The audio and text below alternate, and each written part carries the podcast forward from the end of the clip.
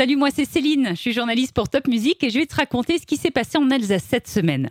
D'abord, il y a encore la grève à la SNCF. Ça veut dire qu'il y a moins de trains qui circulent. Les cheminots, ce sont ceux qui travaillent à la SNCF, font grève parce que le gouvernement veut réformer le système de la retraite.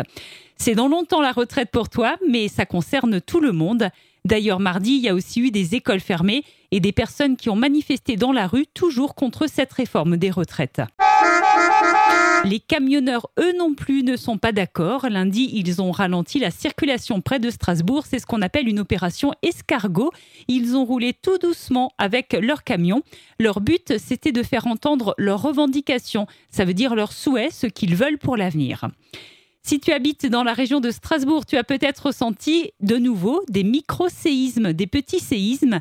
D'après les scientifiques, ces secousses seraient naturelles ou peut-être aussi liées à une entreprise qui creuse dans le sol pour trouver de la chaleur. C'est ce qu'on appelle la géothermie. Dans quelques jours, ça sera Noël, mais bientôt aussi Nouvel An. Et cette semaine, des policiers, des pompiers, des médecins sont allés voir des collégiens pour leur parler des dangers des pétards.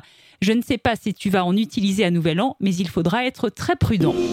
Et puis ça y est, ce sont les vacances scolaires. Une petite idée de sortie que tu pourras faire avec ta famille. C'est au lac Blanc, il y a une nouvelle luge sur rail. Elle s'appelle Tricky Track, ça va super vite et la pente est impressionnante.